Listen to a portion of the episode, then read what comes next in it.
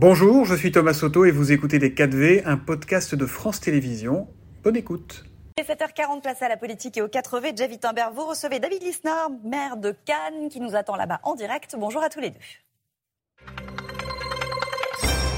Absolument. Bonjour David Lisnard. Vous êtes avec nous en direct de Cannes, comme le disait Maya, pas loin du Palais des Festivals, pas loin de votre mairie. Le Festival de Cannes s'achève demain. Euh, cette année euh, de la vie générale, euh, la sélection a proposé des films particulièrement réussis, un nombre de stars impressionnant a foulé le tapis rouge, j'imagine.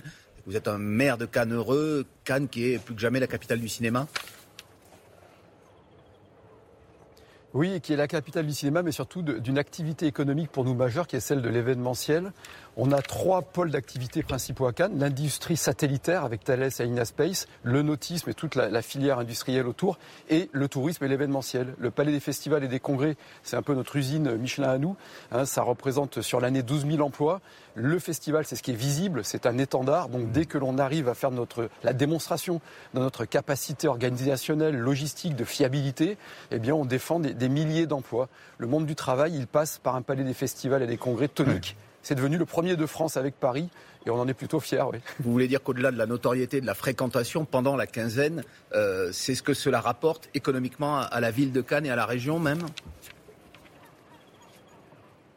Oui, et au pays d'ailleurs, et puis euh, euh, d'un point de vue social, c'est-à-dire que les, familles qui dépendent de l'activité, non seulement du, festival, mais de l'activité congrès toute l'année, euh, de ce secteur qu'on appelle le maïs, bon, eh bien c'est des familles dans la vraie vie, c'est-à-dire c'est des commerçants, des artisans, des mm. salariés, des employés de commerce, des, agents de nettoiement, des, agents de sécurité. Bref, c'est le monde du travail, c'est ce que tout le monde devrait comprendre. Il y a bien évidemment la partie glamour, la partie intello, qui est importante hein, aussi et qui fait rêver, ça fait du bien de voir des belles montées de marche, de voir tout Hollywood qui est, qui est présent à Cannes, c'est quand même merveilleux. Mais derrière cela, nous, c'est du job, c'est du boulot, et, ce sont des retombées sociales et économiques. Et le monde du travail n'est pas toujours en phase avec ce qui se passe sur euh, le tapis rouge, comme on, comme on le voit sur ces images. L'actualité percute euh, aussi le festival. Il y a eu des manifestations, notamment de la CGT, et le Conseil d'État, euh, avant-hier, a validé l'interdiction de manifester autour du Palais des Festivals, sur la Croisette. Est-ce que vous comprenez ce genre d'interdiction?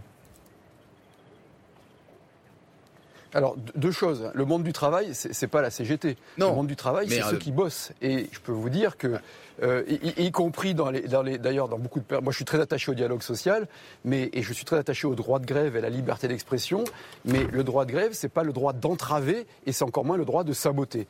Le deuxième élément sur l'interdiction euh, de, de, de, manifester, euh, c'est une c'est un dispositif réglementaire qui s'applique. Moi j'ai 22 ans d'expérience depuis 22 ans, c'est-à-dire sur le périmètre du Palais des Congrès pour des raisons de sécurité, de surcroît dans un contexte qui est encore terroriste, de malveillance, eh bien pour des dispositifs d'ordre public, et c'est ce qu'a validé le Conseil d'État, la préfecture, à juste titre, prévoit l'interdiction d'un de, de, manifester sur un sanctuaire, ce qui, est, ce qui est légitime et habituel, et c'est le même dispositif depuis une vingtaine d'années. Alors votre police municipale, en tout cas avec la police nationale, contribue à maintenir l'ordre. Euh, elle le fait parfois dans des conditions inattendues. Euh, l'altercation entre Thierry Frémaux, le délégué général du Festival de Cannes, et un de vos policiers municipaux à propos d'une affaire de vélo électrique sur, laquelle, sur pardon, circulait euh, le délégué général du Festival de Cannes a fait le buzz, comme on dit. Ça a été vu des centaines de milliers de, voix, de fois euh, sur, Internet. Qu'est-ce que vous avez pensé de cette, cette affaire, euh, monsieur le maire? Alors bon, d'abord, ce n'est pas une affaire. On a une police municipale qui, tout au long de l'année, parce que Cannes est une ville très dynamique et très énergique, fait un travail exigeant. Elle le fait en impartialité. Euh, et ça, j'y tiens absolument. Et, cet épisode prouve que la police municipale de Cannes est totalement impartiale. C'est un, non-fait, hein. c'est-à-dire que euh, Thierry Frémaux euh, arrive près de l'arrivée d'Harrison Ford, il veut aller l'accueillir comme c'est prévu. Ben oui, le policier lui ne peut pas passer. il passe, il contourne, le policier le rejoint, le, ton monte, le ton redescend, et, et, basta, on passe à autre chose. Et ce qui est intéressant, c'est de voir ensuite la meute. Alors il y a deux meutes. Il y a ceux qui voudraient qu'on hmm. sanctionne le policier, et il est hors de question que je sanctionne le policier qui a fait son travail. Et puis il y a ceux qui ensuite euh, euh, parce qu'il y a un ton qui monte, euh, voudrait qu'on mette les menottes à Thierry Frémaux parce qu'il est en smoking, ce qui était aussi excessif et, avec donc toujours les excès sur les réseaux sociaux. Objectivement, quand on voit ce que représente le Festival de Cannes, quand on voit le travail qui est fait, quand on voit aussi le, le rayonnement culturel de cet événement, le rayonnement économique qu'on évoquait tout à l'heure, je pense qu'il y a des sujets plus positifs à évoquer. Bon, donc on a compris que vous ne classez pas ce qui s'est passé dans, dans dans la, catégorie des incivilités. en revanche, vous-même, Emmanuel Macron, et d'autres, et ce n'est qu'une catégorie de, de, faits qu'il considère ainsi, classe ce qui se passe aujourd'hui en, en, France avec la montée de la violence comme une crise de décivilisation. Je parle de décivilisation parce que c'est le mot employé par le chef de l'État. Et vous, vous l'aviez choisi ce mot euh, il y a déjà quelques mois, notamment dans une tribune que vous aviez publiée dans le Figaro. Vous, vous trouvez que c'est le mot juste pour décrire ce qui se passe en France aujourd'hui? Oui, c'est un des mots qui définit ce qu'il se passe en France et d'ailleurs en Occident, mais surtout en France. C'est un mot qu'on a utilisé avec le pédopsychiatre Maurice Berger, avec l'essayiste Naïma Mfadel. C'est un concept qui a été euh, inventé par Norbert Elias, euh, sociologue dans les années 30 face euh, au nazisme. Et, et effectivement, il y a un sentiment d'incommunauté, pour reprendre un terme que nous avions utilisé avec Jean-Michel Arnaud. J'avais écrit un, bouquin avec lui en 2018, hein, vous voyez, donc c'est pas nouveau sur ce sujet, et qui se traduit par de l'insécurité, qui se traduit aussi par de l'incivisme, c'est-à-dire des individus qui ne se comportent pas euh, en responsables de l'espace public, qu'il soit physique, les rues ou virtuel, le débat, mais qui se comportent en consommateurs capricieux. Et, c'est ce qui amène à de la violence, c'est ce qui amène à de la tension. Et, face à cela, euh, il faut de l'action. Il faut de l'action euh, d'instruction, d'éducation, il faut retrouver des principes, il faut retrouver une discipline aussi. il faut évidemment une action pénale lorsqu'il y a transgression. Et est-ce que, juste, je voudrais juste que le, le président de la République récupère le mot, et il a raison d'utiliser ce concept, mais il ne faudrait pas que la récupération du vocabulaire masque euh, l'incapacité d'action euh, ou la non-action. Monsieur Lisnard, est-ce que tout est décivilisation? Vous avez cité euh, l'origine de ce mot, mais il a aussi été employé par euh, un essayiste d'extrême droite, Renaud Camus en l'occurrence, euh, pour dénoncer le déclin dont souffrirait la France, notamment selon lui à travers le, grand remplacement, parce que c'est une autre de ses thèses. Est-ce qu'on peut tout classer dans le phénomène de décivilisation, ce qui s'est passé tragiquement à Villeneuve d'Ascq avec les policiers tués, ce qui s'est passé à Reims avec l'infirmière également tuée? Est-ce que tout est décivilisation? Est-ce que la France vit vraiment euh, une crise de ce type aujourd'hui? Il y, a plusieurs choses. Hein. Moi, je ne reprends pas le concept que vous avez évoqué tout à l'heure. Mais en revanche, tout n'est pas décivilisation. Évidemment, il y a aussi des faits divers. Il y a aussi euh, le, hasard malheureux de la vie. Et, on ne peut pas avoir, on ne doit pas avoir une vie euh, et une société aseptisée, évidemment.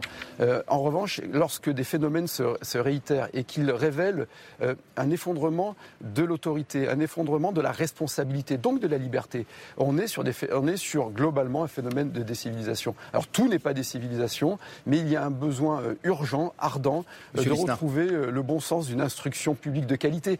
vous voyez, vous, vous parliez de, de, déclin, moi je parle de déclassement. Le déclassement éducatif est une priorité et, devrait monopoliser toute l'attention des, pouvoirs publics et, et du débat politique. L'un des aspects de la décivilisation, selon Emmanuel Macron, c'est aussi que l'on s'en prend beaucoup aux élus aujourd'hui. On a, on a vu et beaucoup parlé de cette affaire du maire de Saint-Brévin qui a démissionné après que sa maison a été incendiée notamment. Vous n'avez pas été présent euh, lors de la marche de soutien euh, qui a eu lieu euh, mardi, mercredi sur place.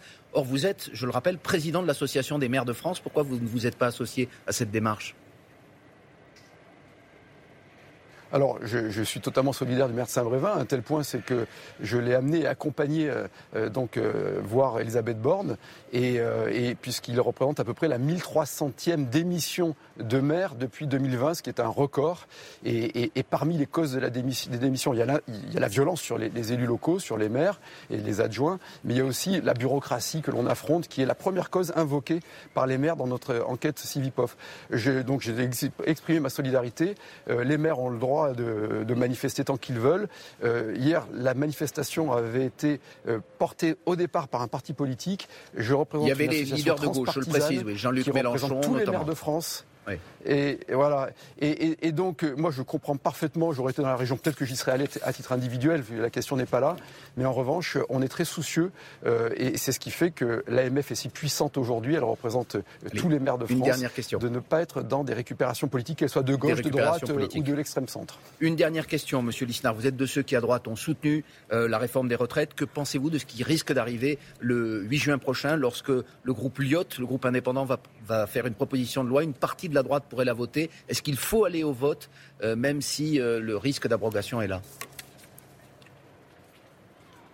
Alors, il nous reste que quelques secondes. J'ai dit un peu autre chose. C'est-à-dire que j'ai dit qu'il me semblait que la droite, qu'il fallait que la droite soit cohérente. Elle proposait la retraite à 67 ans, donc elle avait du mal à s'opposer à 64 ans.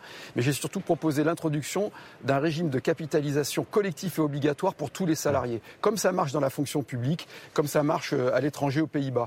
Et là, euh, on aurait un système beaucoup plus juste et beaucoup plus robuste sur le plan financier et on sortirait euh, oui, mais est-ce qu'il faut abroger cette loi? parce que on va, il va y avoir à l'Assemblée une proposition de loi qui va prévoir 13 milliards de dépenses en plus. Moi, je crois qu'il faut assainir les comptes publics parce qu'on est en train de planter les générations futures. Et, il est temps de regarder cela en face et de sortir de la démagogie, euh, de, la, dépense et, du populisme dépensier, dont malheureusement l'exécutif n'a pas le monopole, puisque parfois les oppositions le rejoignent là-dessus. Merci. Merci David Lisnard, maire de Cannes. Merci Vous étiez en duplex de votre ville ce matin. Merci beaucoup, suite de Télématin. Merci, Merci. beaucoup à tous les deux. C'était Les 4V, un podcast de France Télévisions. S'il vous a plu, n'hésitez surtout pas à vous abonner. Vous pouvez également retrouver tous les replays en vidéo sur France.tv.